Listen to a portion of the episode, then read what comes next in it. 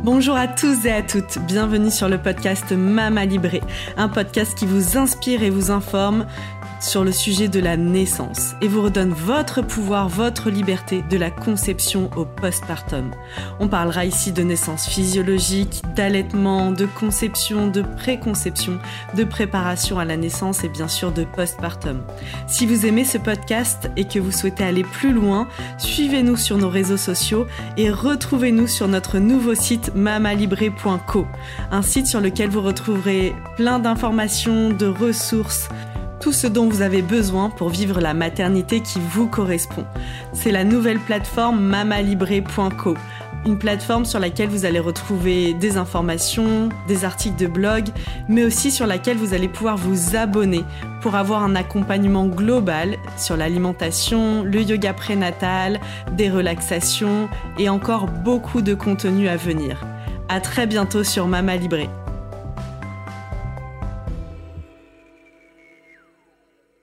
Bonjour Elisa. Bonjour Anaïs. Je suis ravie donc aujourd'hui euh, tu vas nous parler dans ce deuxième épisode en ta présence de l'ostéopathie. Euh, qui est euh, bah voilà, un de tes outils aujourd'hui, l'ostéopathie au service de la femme, avant, pendant et après bah, la, la, grossesse, puisque quand même ton premier métier c'est sage-femme. Ouais, alors c'est clair que pour moi c'est vraiment très très complémentaire comme pratique, puisque finalement euh, l'approche ostéopathique euh, est une approche très euh, spécifique et elle, elle s'adapte vraiment aux besoins de la grossesse. Et c'est une des pratiques qui va dire, on peut dire, qui, qui va être euh, privilégié puisque en fait on sait bien que en termes de pharmacologie pendant la grossesse ben, c'est très réservé et, et, en fait il y a peu de, de, de de, de dynamique euh, autre, à part un petit peu l'acupuncture, on va dire, mhm. mais sur les vrais troubles de la grossesse, euh, ben, on a peu d'action. quoi. Mhm. Alors qu'en ostéopathie, le champ de compétences, il est vraiment très développé. On va voir qu'on a une, une des, possibilités qui sont assez incroyables, que j'aurais jamais imaginé euh, en étant sage-femme. Euh, pouvoir traiter, par exemple, sur des, des, des, retards de croissance, des troubles vraiment euh, important de la grossesse, par exemple une hypertension artérielle, c'est vrai que ça peut euh, avoir un impact décisif sur le pronostic obstétrical. Hum. Et il y a aussi toute la partie que je trouve précieuse et dont on ne parle pas toujours en préconception finalement. Oui, alors une grossesse, du corps. Une euh, grossesse, ça se prépare déjà parce que sur le plan biodynamique, euh, structurel, il va y avoir beaucoup de modifications et une adaptation tout au long de la grossesse qui va être nécessaire au bon développement du bébé et au confort de la maman. Hum. Et aussi à l'accouchement, hein, bien évidemment, parce que si le bassin est tout coincée ou si euh, bah, elle va, ça va la gêner pendant la grossesse, mais ça va surtout modifier les possibilités d'ouverture de, du bassin. Mhm. Donc, euh, on va dire que pouvoir travailler en amont de la grossesse, ça va permettre de euh, préparer le terrain et de l'aider à mieux appréhender tout ce qui va se passer et, faire que bah, peut-être la grossesse démarre dans de meilleures conditions simplement. Et aussi de lui donner des indications sur son, son, alimentation, son, son, rythme de vie, qu'est-ce qu'elle va pouvoir mettre en place en fait avant l'arrivée du bébé pour qu'elle puisse en début de grossesse mettre son bébé déjà en sécurité. Parce que mhm. ça veut dire que les premiers mois de la grossesse, des fois, elle est déjà enceinte, elle ne le sait pas, mhm. et elle va pouvoir euh, peut-être euh, avoir des comportements ou des, mm, euh, des, des, actions qui vont peut-être être délétères pour, pour sa grossesse et son bébé. Il y a aussi l'aspect de la fertilité l'accompagnement. Enfin, quand on a des difficultés à avoir un enfant, ça peut être intéressant euh, d'aller voir un ostéopathe pour euh, venir vérifier que au niveau de la mécanique, il n'y a pas quelque chose qui entrave. tout à fait.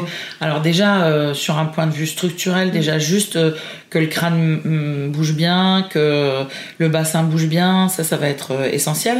Moi, c'est vrai qu'en tant que sage-femme ostéopathe, je vais aussi m'orienter vers une, une auscultation, on va dire, plus spécifique de toute la sphère gynéco.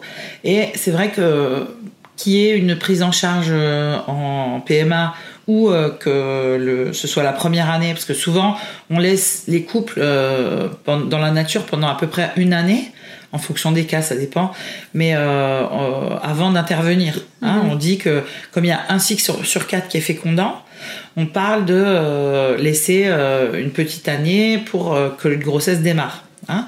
Euh, mais pendant cette année, ben, euh, j'encourage les, femmes qui, ont envie de démarrer une grossesse euh, avec leur mari à aller probablement soit en consultation d'ostéo, soit en, soit en consultation d'acu pour pouvoir justement stimuler la fertilité. Mmh. Puisqu'on sait que l'hypophyse qui est dans le cerveau, bah, elle va être activée par nos petites techniques crâniennes et, euh, et euh, tout ce qui peut se passer au niveau du bassin, euh, on va pouvoir améliorer la vascularisation et, euh, et euh, par exemple, moi je sais que le travail que je, que je fais auprès des femmes en PMA, ça va améliorer la quantité de d'ovocytes, mm-hmm. ça va souvent réguler le fait que les ovocytes sont produits par les deux ovaires. Hein, les papas, des fois, ils me disent, bah, avant le traitement en ostéo, il y avait un seul ovaire qui répondait à la stimulation, et depuis que tu vois ma chérie, elle a les deux ovaires qui répondent. Et souvent, les ovocytes sont de meilleure qualité. Donc, en fait, ils sont en plus grande quantité et de meilleure qualité. À savoir, euh, bah, il y a plus d'ovocytes euh, qui vont prendre la grossesse, c'est-à-dire, euh, il va y avoir plus d'embryons. et si sur une seule FIV, on a beaucoup d'embryons, bah, ça va permettre d'avoir des chances de transfert après mhm. qui vont être plus, plus, plus efficaces. Donc, c'est-à-dire que en termes de santé publique, il y a quatre FIV qui sont autorisées et remboursées. Donc, si tu fais une seule FIV avec euh, plein de, de vos sites, ça te permet d'avoir plusieurs chances sur la même FIV. Ah. Alors que si tu as une FIV avec euh, deux embryons, ben, tu en mets un dans le, dans le, dans le, dans l'utérus L'autre, tu, euh, tu, le, tu le congèles. Et si jamais, par exemple, il résiste pas à la congélation, ça veut dire qu'il faut que tu prennes une deuxième FIV.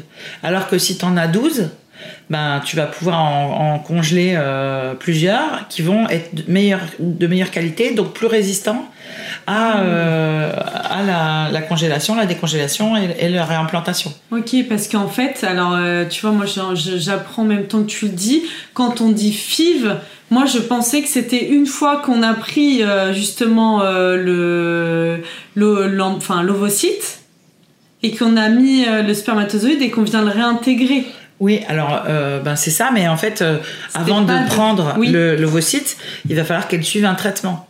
Et pendant tout ce traitement-là, on va surveiller à l'échographie combien il va y avoir d'ovocytes qui vont pousser. C'est-à-dire, on va, au lieu d'avoir un seul ovocyte par cycle, les femmes qui sont stimulées, elles vont avoir euh, plusieurs ovocytes qui vont pousser dans les deux ovaires. D'accord. Donc en fait là, on, les endort et après on va chercher avec une, aiguille dans le cul-de-sac euh, du vagin mhm. pour aller chercher dans chaque ovaire tous les ovocytes qui sont à maturation. Ouais. Ensuite, on prend euh, les ovocytes, on prend du sperme qui a été lavé mhm. Euh, et euh, conditionné. Pourquoi laver? Bah Parce que c'est des méthodes particulières de, de, de, conditionnement pour que ce soit plus euh, direct au contact des ovocytes. Et soit on fait une FIV naturellement, c'est-à-dire il y a une rencontre avec l'ovocyte et le spermatozoïde dans une petite dans un petit une petite éprouvette, éprouvette voilà. Soit on, on, fait beaucoup en ce moment des, des FIV qu'on appelle XI ça veut dire qu'on va injecter le spermatozoïde directement dans l'ovocyte. Donc il y a des sites d'implantation. C'est comme si l'ovocyte il avait des, des, ouvertures euh, préfabriquées. Donc on doit respecter le grand axe de, de, de l'ovocyte pour pouvoir euh, trouver l'accès, la voie d'accès.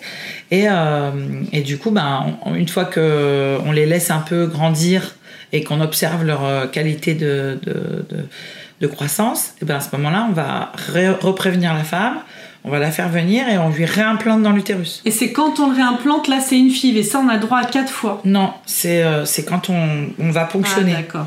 On a droit à quatre fois. Donc si tu n'as pas ah, ponctionné assez, ou si tu n'en as que quelques-uns qui ont répondu, ou si tu n'as qu'un ovaire qui répond à la stimulation, bah, ça diminue tes chances. Donc, euh, oui, que, hyper par exemple, moi j'ai des patientes, voilà, moi j'ai des patientes, elles peuvent avoir plusieurs grossesses avec une seule ponction.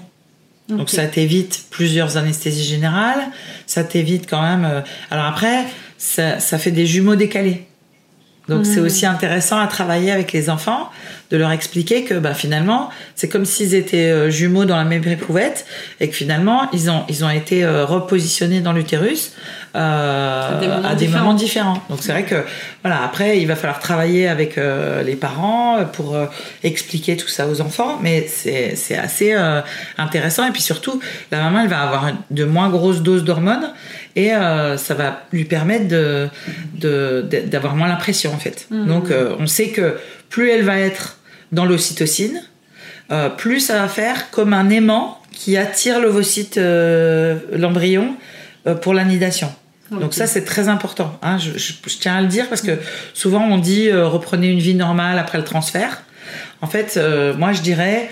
Partez en vacances, faites-vous des câlins. Mettez-vous collés serrés gentiment avec votre chérie pour pouvoir faire beaucoup d'ocytocine plus vous êtes dans l'hormone de l'amour et de la confiance en vous, plus ça va faire comme un aimant qui attire pour activer l'anidation du bébé. En même temps, on retourne dans la physiologie, du coup, bah parce que quand on fait bah l'amour, on a un orgasme, gros pic d'ocytocine. C'est ça, exactement.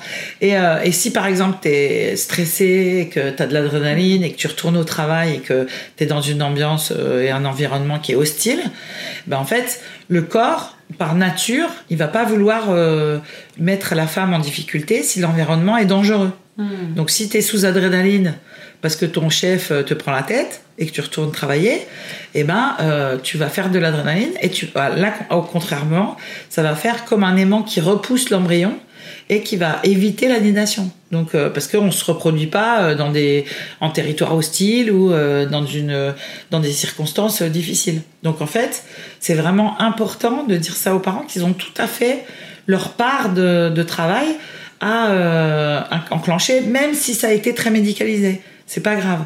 Et nous, en ostéo, on peut vraiment les aider à reprendre possession de ce processus-là.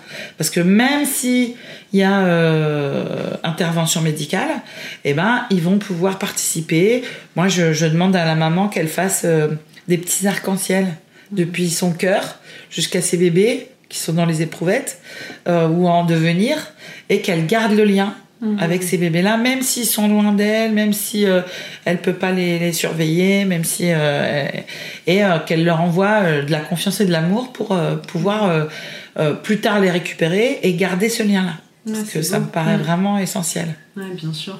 Mm. Primordial, même on n'a pas cette conscience, même quand tu disais parler, s'occuper des enfants après, bah toi tu le fais après finalement dans le postnatal, de vraiment bah, la prise en charge de la maman et de l'enfant et donc d'expliquer quel est le parcours, mm. d'expliquer tout ça. Et aujourd'hui, peut-être que on est un peu aussi au début de, de, ces parcours PMA, de, de, tout ça, et du coup, il y a peut-être des choses qu'on n'a pas encore euh, démocratisées entre Oui, c'est ça, en fait, on sait qu'il faut leur expliquer, mais des fois, on se dit, bon, ils comprennent pas, ils sont petits, euh, on leur dira plus tard. Je pense qu'il faut vraiment, vraiment que le fait qu'il soit adopté, que le fait ou, si par exemple euh, les, les, on a pas mal aussi en ce moment de, de grossesse pour autrui quand la maman elle a, mm. elle a une malformation d'utérus ou qu'elle est dans la possibilité de porter son bébé, euh, on va assez facilement expliquer au bébé que ben voilà il avait euh, une nounou euh, mm. d'utérus et puis que par contre sa maman elle va pas le mettre chez la nounou euh, après la naissance, elle l'a parce qu'elle l'a mis avant.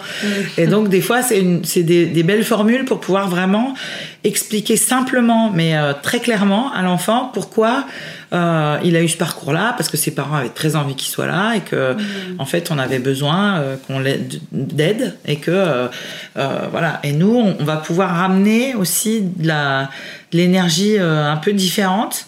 C'est-à-dire que la prise en charge de l'ostéopathe au moment de l'aide à la fertilité, on va dire, ça va être vraiment une prise en charge du couple donc en fait, moi j'aime bien voir les papas aussi, les futurs papas, et euh, pour pouvoir activer ben, toutes les ressources de tout le monde. Hmm. Et euh, même s'il y a quand même une prise en charge euh, en PMA, une fécondation in vitro et tout ça, moi je pense qu'on peut. Alors j'ai pas de chiffres, hein, on n'a pas de, encore d'études parce que c'est tout nouveau, mais je pense que cliniquement déjà, on peut voir qu'il y, y, a beaucoup de différences, ne serait-ce que parce que on stimule, la stimulation a plus d'effets, que les, les, ovocytes sont de meilleure qualité.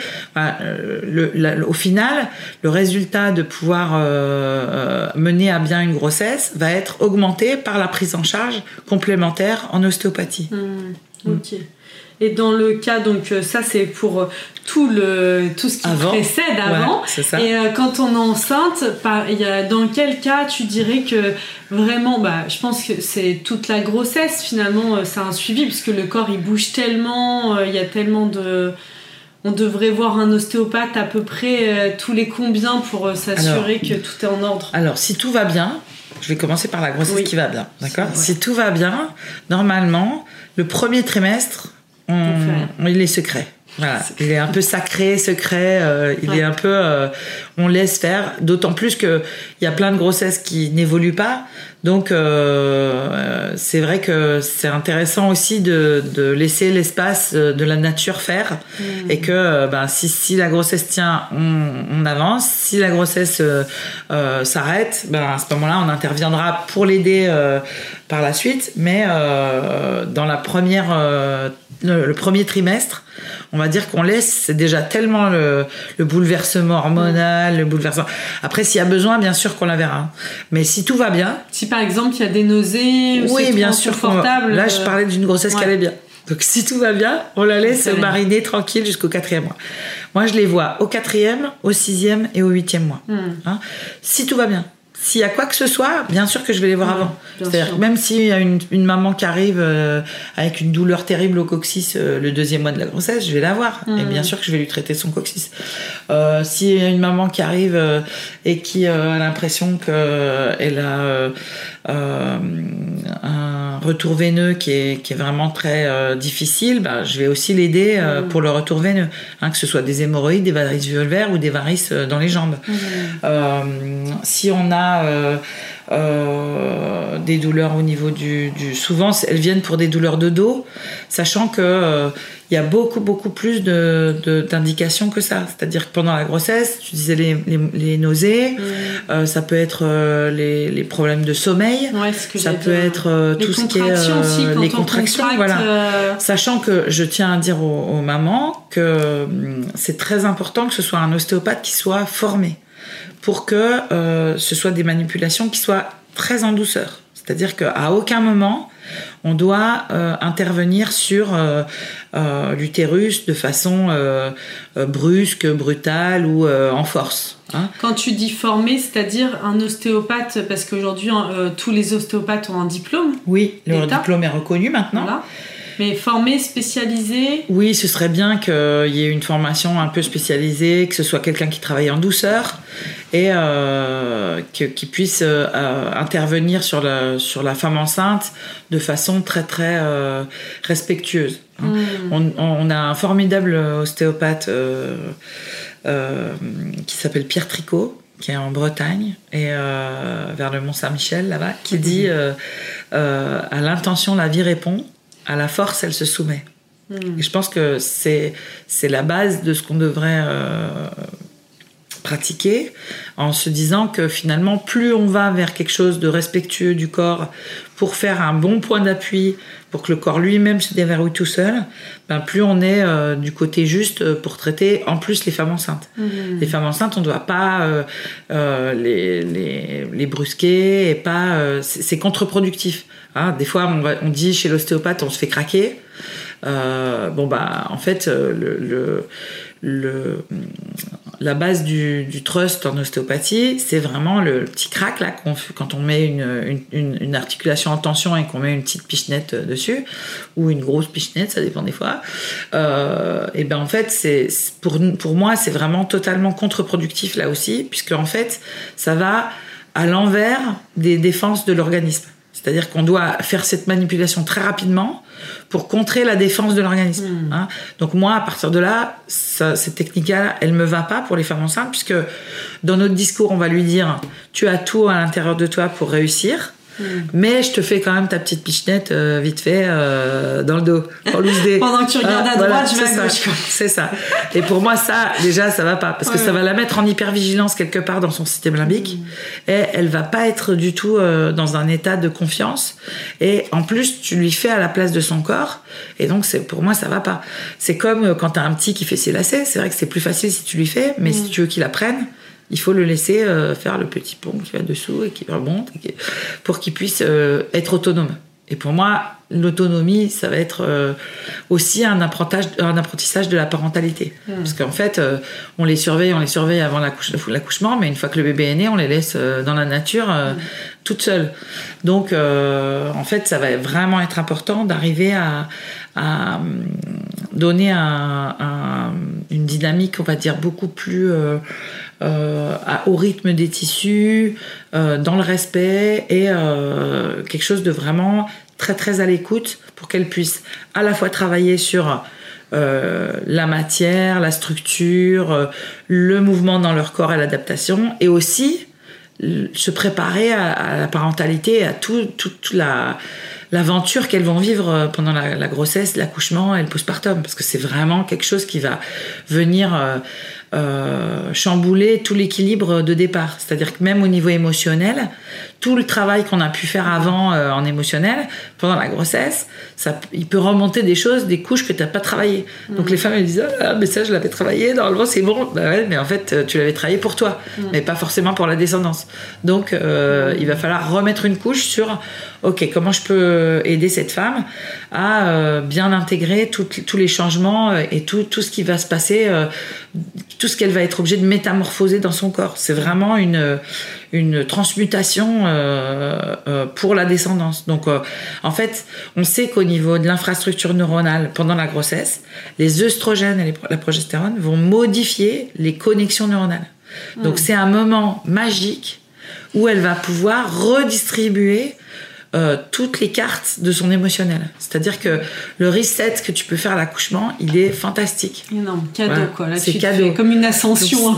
mais ouais, mais c'est pour ça qu'il y a plein de femmes qui switchent et qui disent non mais moi je peux plus vivre la vie que je vivais avant l'accouchement quoi. C'est pas possible. C'est-à-dire que ça te donne des, nouvelles euh, euh, capacités. Moi souvent je rigole en, prépa et je leur dis qu'elles ont des, super pouvoirs parce que tu as vraiment toutes les zones de l'apprentissage, de la mémorisation émotionnelle et de, des noyaux euh, qui ressentent l'émotion qui vont être activés. Donc en fait, même si tu as été carencée petite, même si tu as été traumatisée, même si tu as eu de la séparation, l'abandon, le truc, au moment où toi tu deviens maman, tu peux tout changer en fait. Hmm. C'est génial. Parce qu'en fait, ah ouais.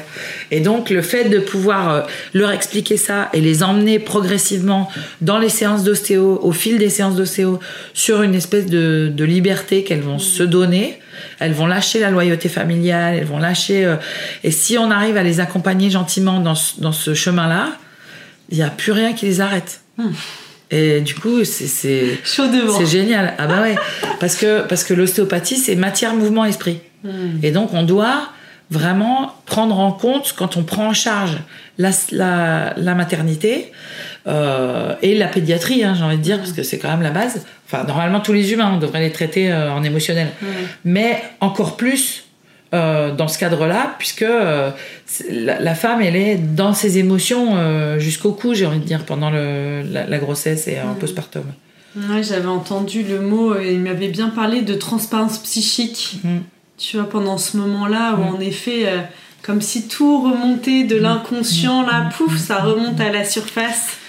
et quel meilleur moment, en effet, comme tu dis, de pouvoir s'en libérer, quoi, de de tout envoyer là et que ça y est, on soit libre.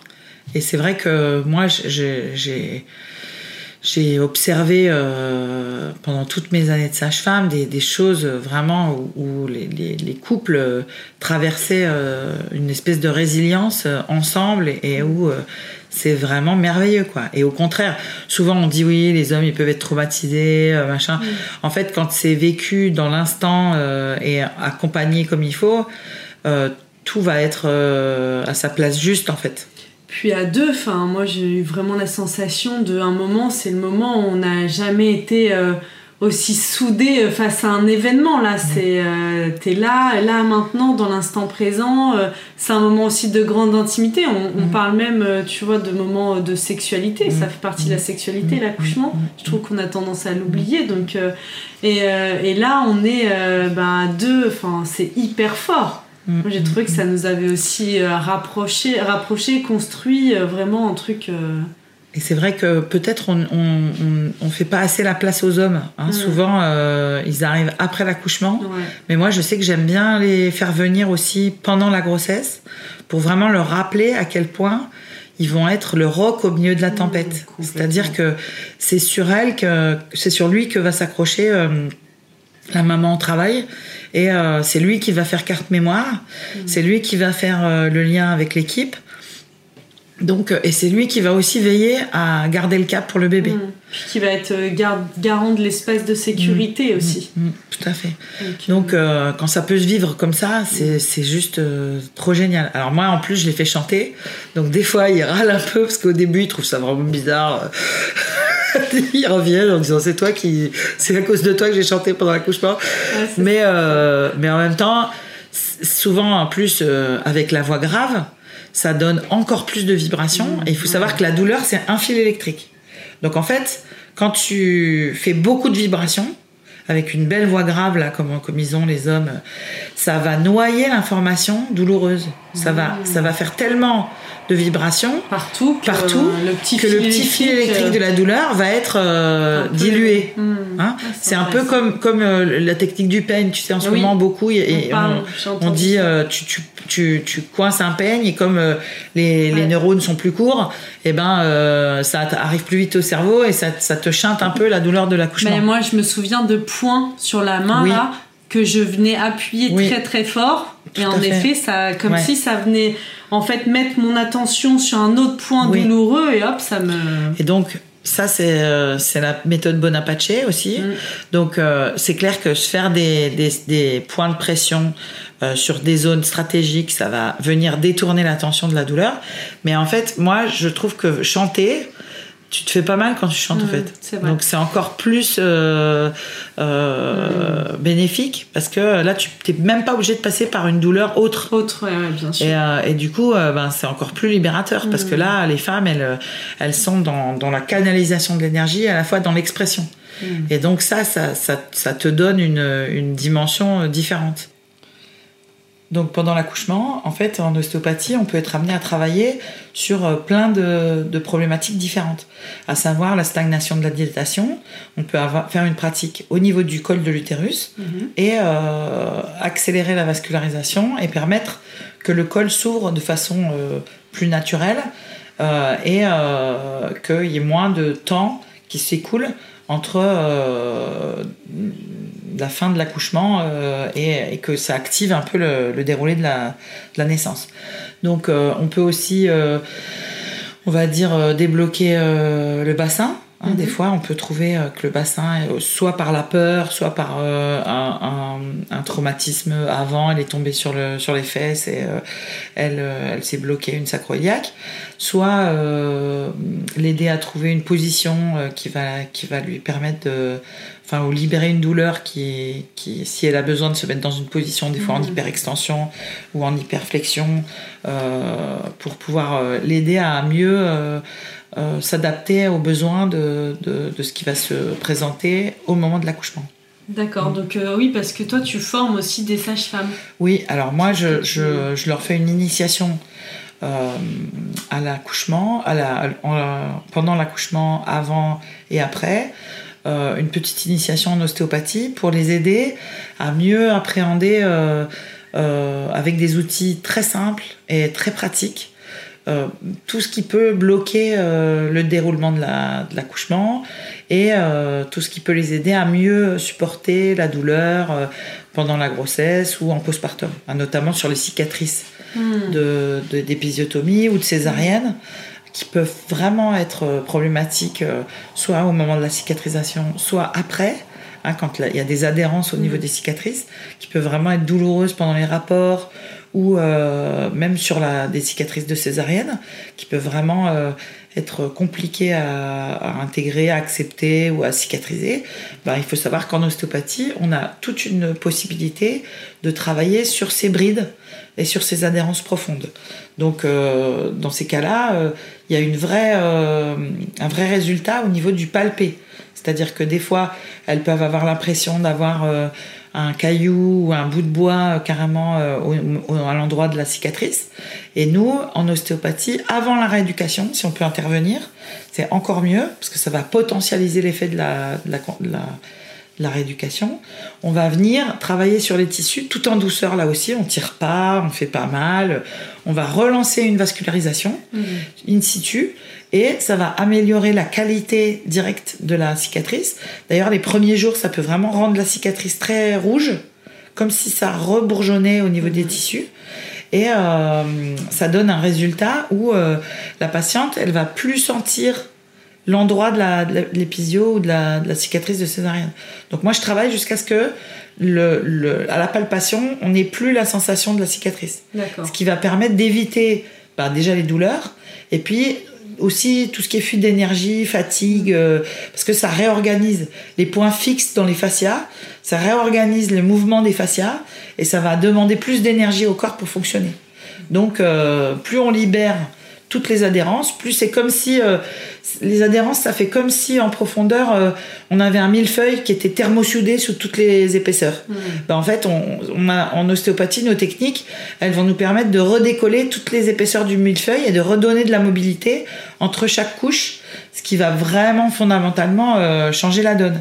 Parce que déjà, une cicatrice qui redevient souple et, et insensible, euh, enfin ou euh, en tout cas pas douloureuse, elle va être beaucoup plus facile à digérer même au niveau émotionnel. Hein. des fois quand les mm. mamans elles disent bah, si, bah, bah, mon épisiotomie, je l'ai mal vécu et tout, ça m'a fait un douleur, une douleur. en fait, quand on répare entre guillemets le tissu, ça va aussi permettre de mieux réparer l'émotionnel et, tout ce qui est autour de, euh, de cet, acte-là qui a été fait, euh, euh, qui normalement devrait être fait avec le consentement de la femme. Mmh. Hein.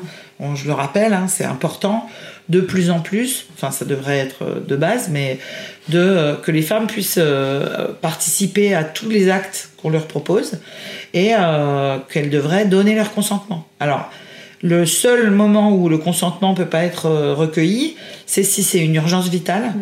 et si euh, pour sauver le bébé et la maman, euh, on est obligé d'intervenir le plus rapidement possible. Mais dans la grande majorité des cas, même s'il y a une césarienne, même si, eh ben, on doit pouvoir informer les patientes, informer les bébés. Moi, j'aime bien aussi parler du consentement du bébé. Mm-hmm. C'est-à-dire que souvent, j'aime bien aussi dire aux parents, voilà, si jamais on vous dit il y a un forceps, une ventouse, une césarienne, posez les mains sur le ventre et dites à votre bébé voilà mon chéri t'inquiète pas. On va euh, t'attraper on va t'aider à sortir. Là t'es coincée tu peux pas y arriver toute seule c'est pas c'est pas de ta faute. Euh, on va t'aider mais après on te fait le câlin. Et comme ça ça permet aussi en amont de déjà prévenir euh, et préparer le bébé pour qu'il puisse accepter mieux dans son mmh. corps dans son émotionnel tout ce qui va se passer par la suite. Mmh. donc euh, pour la cicatrisation des tissus, pour le, la, la, la, réparation après le forceps. Des fois, ils peuvent avoir des petites traces sur les joues, tout ça.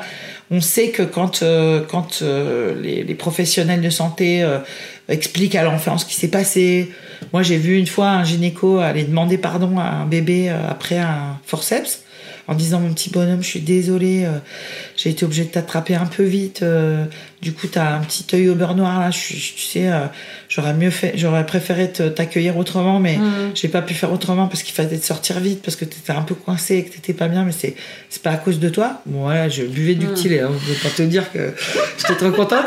Et et, et, là, je veux dire, moi je l'ai vu dans mes mains en ostéo quelques semaines après. Bon, moi, j'aurais jamais pu dire qu'il avait eu un forceps, euh, un gros forceps.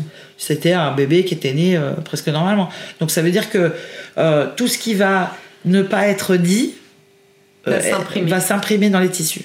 Hein Pierre Tricot encore il dit tout ce qui ne s'exprime pas s'imprime. Donc classiquement, on va intervenir dans, dans, beaucoup d'espaces qui, va, qui, qui, vont être euh, libéré déjà en préventif. Donc, euh, euh, je, moi, je, suis vraiment, vraiment étonnée de tout ce qu'on peut obtenir comme résultat et, et, faciliter On est vraiment, euh, on fasse, tu vois, c'est comme le, sport où, euh, voilà, comme le sport où il, le curling, le curling, voilà, où on balaye la glace euh, pour que le palais puisse mm. glisser tout doucement vers la sortie. Bon bah c'est des beaux petits palais avec des petits bourrelets, mais donc là on est déjà en effet dans le dans le postpartum, dans la naissance Et aussi, dans cet après, il y a la prise en charge, comme tu viens de l'évoquer, de ces petits bébés en fonction de la naissance qu'ils ont reçue. Il y a différentes ouais, différentes. Euh, à partir de quand on montre son bébé à un ostéopathe? Alors, donc, euh, euh, juste pour finir avec la, prise en charge, on a dit que si une, femme qui allait bien, on la voyait au quatrième, au sixième, au huitième. Mhm. une femme enceinte qui va pas bien, on la voit à la demande. Mhm. Hein, c'est-à-dire que si même elle se sent pas à l'aise et si elle a besoin d'aide, moi, je vais la voir même le premier trimestre sans problème, euh, hmm. euh, quels que soient les symptômes, euh, sans aucun symptôme s'il faut, si, si elle, est, elle a juste un symptôme émotionnel de je suis dans le désespoir de pas savoir ce, que je, ce que je veux faire avec cette grossesse, hmm. je suis j'ai besoin d'aide, je vais la voir sans problème. Et s'il faut l'avoir tous les mois, ce sera tous les mois. D'accord? Il y a des fois où je peux même être amenée à les voir un peu plus régulièrement en termes de s'il y a un retard de croissance, par exemple. Si c'est un retard de croissance sévère, s'il est très tôt, là, je vais les voir presque toutes les semaines des fois. Mm. Mais assez rapidement, ça va s'espacer et je vais pouvoir la voir que tous les mois. Hein, je veux dire, je vais faire euh, pendant trois semaines le temps qu'on récupère une croissance qui empêche euh, le, pronostic de césarienne d'être posé. Euh, et, une fois qu'on a récupéré une, vascularisation qui va permettre au bébé d'être mieux et une croissance de récupérer, ben en fait là, on va pouvoir espacer un peu les séances pour pouvoir faire une prise en charge plus tranquille, on va dire. Mmh. Mais dans l'absolu, voilà une, petite séance par mois, euh, si, quand ça va pas, c'est bien. Mhm. Parce que ça permet vraiment d'accompagner, déjà d'éviter en prévention secondaire que la, la maladie s'aggrave et peut-être de la refaire basculer en physio si, euh, notamment dans les toxémies, le fait de travailler sur le foie, sur la circulation de retour, sur l'émotionnel du foie, le, fait de faire des séances en somato-émotionnel, ça va lui permettre de libérer tout ce qui coince. Hein, on sait que le foie, en symbolique, mmh. c'est euh, la colère, les émotions retenues. Euh.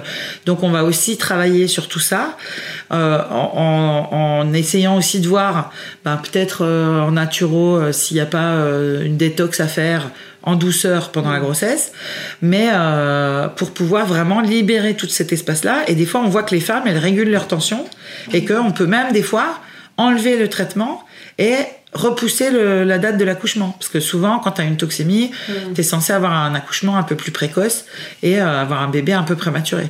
Là, c'est que ça change quand même tout. Hein. Parce que si tu peux récupérer un accouchement euh, à terme avec un bébé que tu gardes au sein, mm. c'est quand même le jour à la nuit. Hein.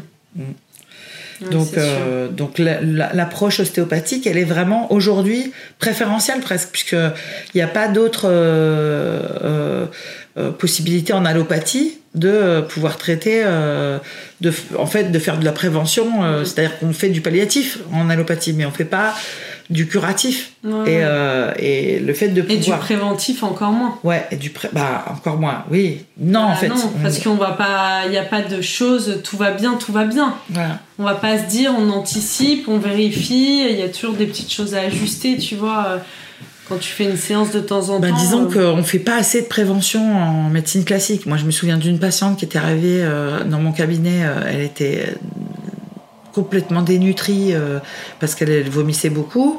Euh, quand je l'ai envoyée à l'hôpital, enfin, elle, non, elle sortait de l'hôpital et en fait, ils venaient de lui faire un bilan et ils lui ont dit euh, votre bilan est pas assez perturbé revenez quand vous serez vraiment euh, dans les chaussettes quoi. Donc c'était son quatrième euh, elle était vraiment euh, hyper fatiguée là je veux dire elle, avait besoin d'aide tout de suite donc c'était pas la question d'attendre et donc je, je, me suis occupée d'elle et je l'ai fait hospitaliser direct parce que c'était c'était pas c'était pas possible qu'elle reste dans la nature elle était hyper fatiguée épuisée là on, on rentre dans quelque chose où on peut travailler en, en collaboration avec euh, les systèmes de santé et c'est là où on est euh, finalement le plus efficace. Oui, oui bien sûr. Mm. Mm. Et du coup, alors une fois, donc ça c'est toute la partie grossesse et une fois que le bébé est né, après là vraiment... En postpartum, voilà, on va, moi je vais proposer là aussi si tout va bien, au bout de trois semaines après l'accouchement. D'accord. Hein, pour, la maman Pour et la pour maman et pour le bébé. Généralement, je fais des séances de deux heures pour pouvoir avoir les deux en miroir Mm. et euh, faire, euh, mettre la, faire la mise au sein si besoin, euh, voir un peu comment ça se passe avec le bébé. J'aime bien que le papa soit là aussi parce que si le bébé a besoin de refaire son déroulé de naissance, ben, en fait, il- le papa est là aussi pour voir ça. Mm. Et c'est beaucoup d'émotions souvent. Et quand il y a eu des choses qui ont été vraiment difficiles à l'accouchement, c'est aussi une- un moment où on va pouvoir revisiter euh, tout ce qui s'est passé dans le calme, dans la bienveillance et dans euh, pas de jugement Hmm. ni euh, par rapport à l'équipe, ni par rapport à parce qu'on peut pas juger ce qui s'est passé quand on n'y était pas. pas, ouais. Voilà, hein, genre c'est trop facile. Hein. Genre le jour où t'es euh, à 3 heures du mat et que t'es dans le dur, t'es dans le dur. hein. Donc euh, on juge pas. Euh, ne pas juger aussi la maman par rapport à ce qu'elle croyait qu'elle était capable de faire, à ce qu'elle a fait, ou ce qu'elle voulait faire, ou ce qu'elle pensait qu'elle ferait, ou être dans vraiment l'acceptation de ce qui est Hmm. et de, de aussi euh, do- donner à à- au papa la possibilité de vraiment trouver sa place pour la résilience de tout ce qui s'est passé euh, dans la difficulté. Parce que lui aussi, lo- lo- logiquement, il est censé protéger la maman et le bébé. Hmm. Et bien souvent, quand euh, il y a eu une intervention, il se sent totalement dépossédé de, de ce rôle-là. Et c'est d'une violence infinie pour les papas, parce que euh, souvent, euh, les mamans, elles disent, mais tu m'as pas aidé, euh, tu m'as pas accompagné, tu m'as pas défendu, euh, je t'ai dit que c'était pas bien. Ouais, mais en fait, euh, il est seul contre tous, lui. hein. Donc, c'est pas une place qui est facile, surtout aujourd'hui où vraiment ils doivent s'investir au max. Et euh, le fait de revisiter tout ça, ça va aussi les aider à retrouver une cohésion et à, à digérer mieux le- le- les événements, en Eh fait. oui. L'histoire, ce qui s'est passé. Oui. euh. Oui, parce que de toute façon, on n'est pas là pour réécrire ce qui s'est passé. On est là pour mieux peut-être comprendre. C'est-à-dire que euh, dans plusieurs cas, tu vois, j'ai des femmes qui disent ah bah finalement euh, quand je leur explique que finalement ça, ça aurait pu être pire, elles font ah bah en fait oui c'est vrai que j'ai j'ai une ventouse mais j'aurais pu avoir une césarienne par exemple ou euh, j'ai euh, et puis à contrario d'autres personnes qui me disent euh, ah bah je croyais que j'avais bien accouché puis finalement euh, je me rends compte que pour mon bébé euh, c'était vraiment compliqué pour lui Bah oui. et je me suis pas rendu compte mais en Moi, fait je l'ai entendu ça Ouais. souvent dans la. C'est rapide. Mm, Tu sais, ça a été très très vite. Donc, euh, toi, en tant que maman, bah, t'es plutôt c'est plus contente. cool ouais Mais pour le bébé, ben. Des fois, c'est l'ouragan, quoi. C'était un peu trop. Donc. euh, Et dans les déroulés, tu vois, de naissance, quand, euh, quand ça a été très rapide, ben des fois, Ils tu vois qu'ils vont tout doucement, ils profitent, ils, cherchent les appuis dans les mains, et ça dure, et ça dure, parce qu'ils ils ont besoin de, de réaliser que oui, ils l'ont fait, quoi. Parce que Mm. sinon, c'est sorti d'un coup, et ils n'ont pas vraiment réalisé ce qui s'était passé pour eux, quoi. Hmm, ok, donc vraiment un moment de guérison éventuellement dans l'après. Et même ça me parlait beaucoup ce que tu disais, euh, si l'accouchement euh, s'est bien passé, mais que parfois euh, il y a des, des comportements, des problématiques, un, euh, voilà, un bébé ou même un enfant plus grand. Tu vois, qui est très agité, qui a des problèmes de sommeil. T'évoquais euh, les, les problématiques à l'école aussi. Mm, mm, Ça, enfin moi j'avais jamais entendu ça et je trouve que c'est un, c'est un- une clé hyper précieuse de ben ça peut être en lien avec la naissance et ça peut toujours être intéressant d'aller revisiter la naissance. En fait, euh, moi, je propose euh, beaucoup de, de travail sur le, sur le déroulé de naissance. Alors, c'est force, forcément mon, mon implication de sage-femme, et Mhm. quand on a été sage-femme une fois, on reste toute sa vie. Mais euh, c'est clair que le, le fait de pouvoir euh, comprendre que finalement, euh, il y a plein de comportements qu'on peut avoir en tant qu'enfant et en tant qu'adulte, hein, même, Oui. qui peuvent être à l'origine de, de ça, de, de comment on est né, ben en fait, on se rend compte que finalement, euh, on, on- on peut agir en retravaillant sur le- le- l'origine de, de, de ce qui a coincé. Hein, par exemple, on peut dire que ce qui se passe à l'école, des fois, ça peut être ben, une, une re- répétition de ce qui s'est passé au moment de l'accouchement dans le milieu hospitalier. Donc euh, finalement, traiter ce qui se passe à l'école, ça va être pas suffisant. Il va falloir traiter ce qui s'est passé dans le, moment de la naissance pour que à l'école il n'y ait plus d'abus de, pouvoir ou de de, de, de, harcèlement, de, manque de confiance, voilà, tout à fait. d'apprentissage par manque de confiance, de concentration peut-être. Oui, oui, c'est ça, c'est ça. S'il y a eu de la chimie euh, pendant l'accouchement, ben détoxifier la, la, chimie pour pouvoir euh, avoir une concentration qui va être plus efficace par hmm. exemple.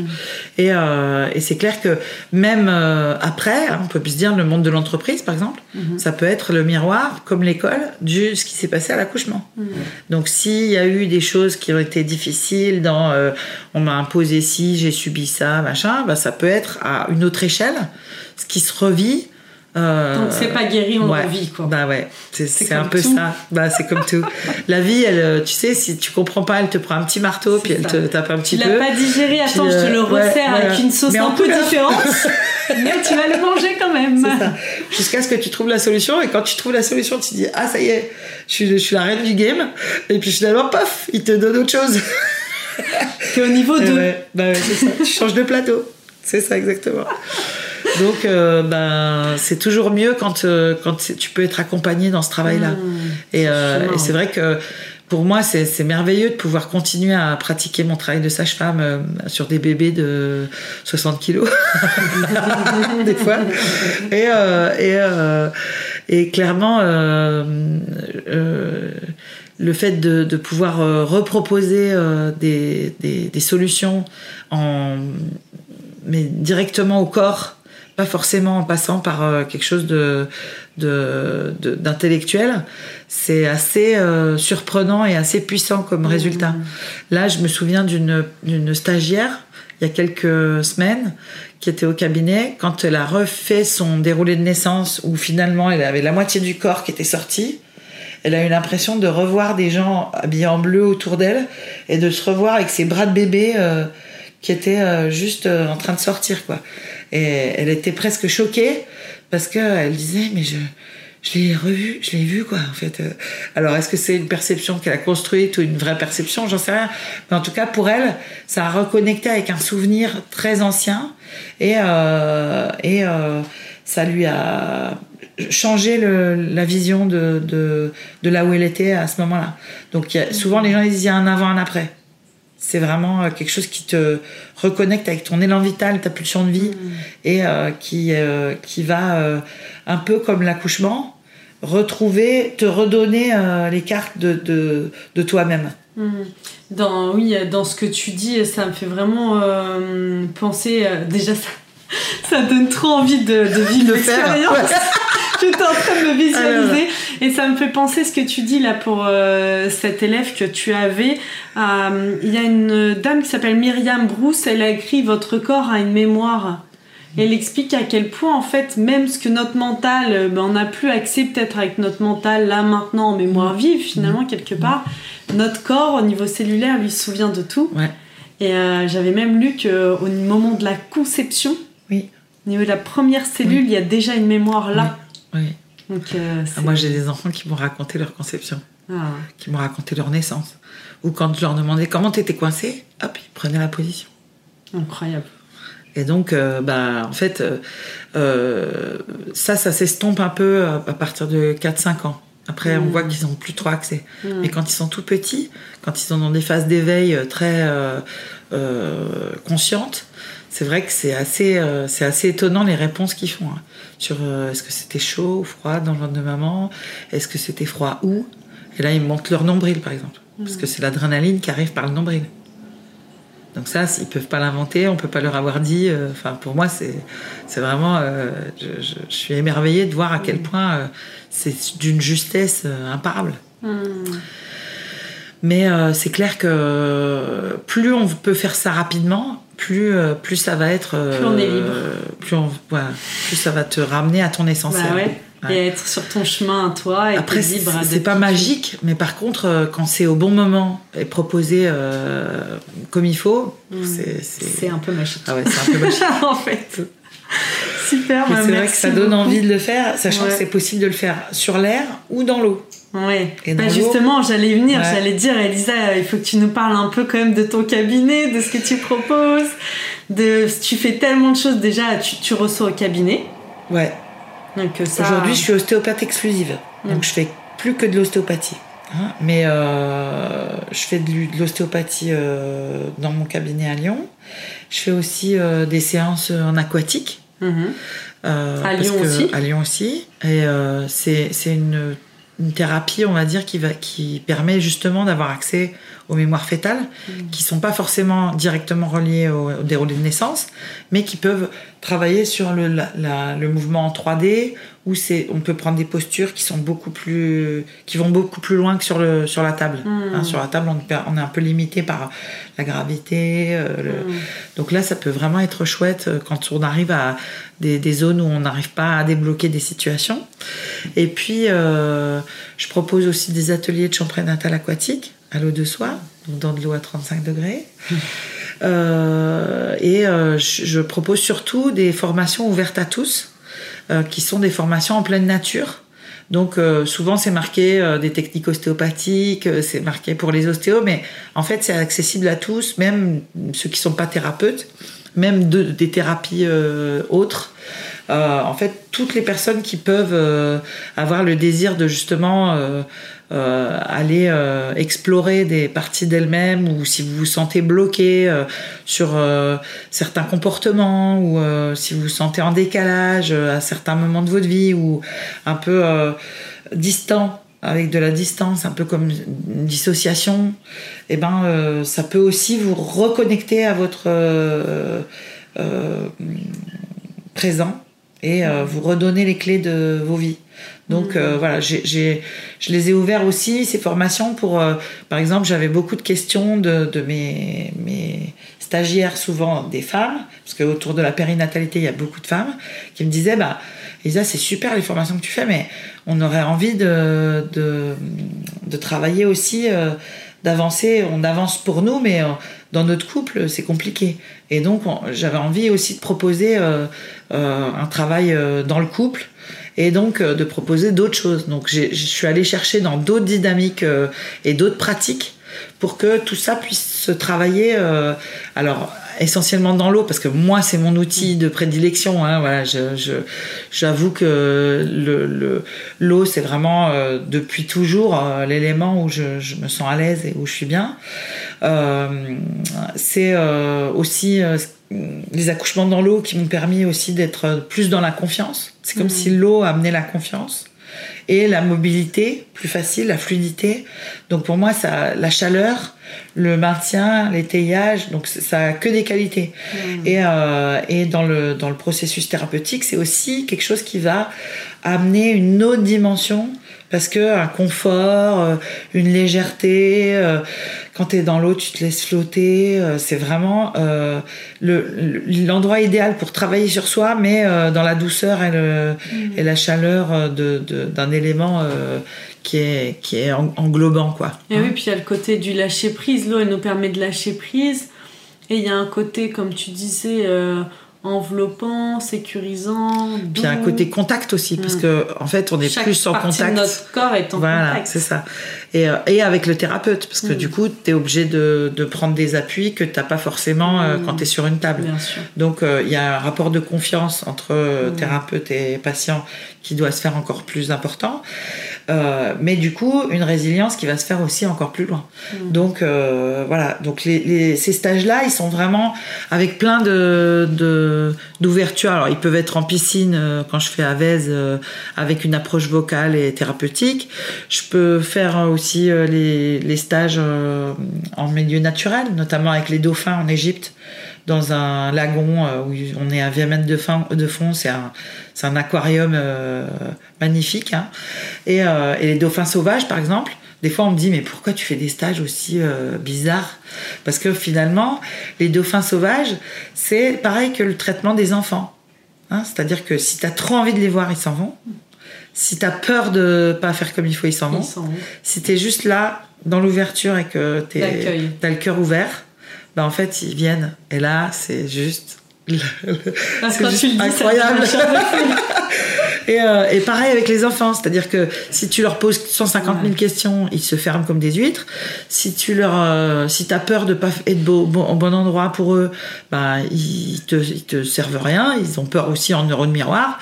Si t'es juste là pour eux et que tu leur dis que tu es d'accord pour tout écouter, tout entendre, même si des fois c'est dur, hein, les petits qui te disent mais moi je je, je, suis, pas content d'être là. Pourquoi Pourquoi on m'a fait venir euh, Qu'est-ce que Et petit à petit de trouver avec eux des, solutions pour que leur vie soit plus belle. Bah en fait euh, c'est c'est trop bien. Donc euh, voilà. Donc moi j'ai envie de partager le bonheur, de pouvoir le transmettre à tous les humains. et qu'on puisse euh, aujourd'hui être dans notre travail chacun pour que ce soit plus, euh, plus durable, plus éco-responsable, plus, plus, plus de, de, de, solidarité, de soutien, euh, d'empathie. Mmh. voilà. Et quand on en a avec soi, bah, mmh. on en a avec les autres. Mmh. Donc, voilà. Trop beau. Merci beaucoup, Elisa. Merci, Merci. C'était un à plaisir. À très bientôt. Donc, vous pouvez retrouver Elisa sur son site internet, Elisa Boileau. Boileau, ça s'écrit bien B-O-I-2-L-O-T. Oui, J'ai pas ça. fait d'erreur, ouais. voilà. Donc, avec, il y a tout ton agenda, on oui. peut voir euh, toutes tes formations, et puis aussi, on peut voir, ben, pour prendre rendez-vous avec ouais. toi. Merci beaucoup. Et à merci, très bientôt. Anaïs. À bientôt.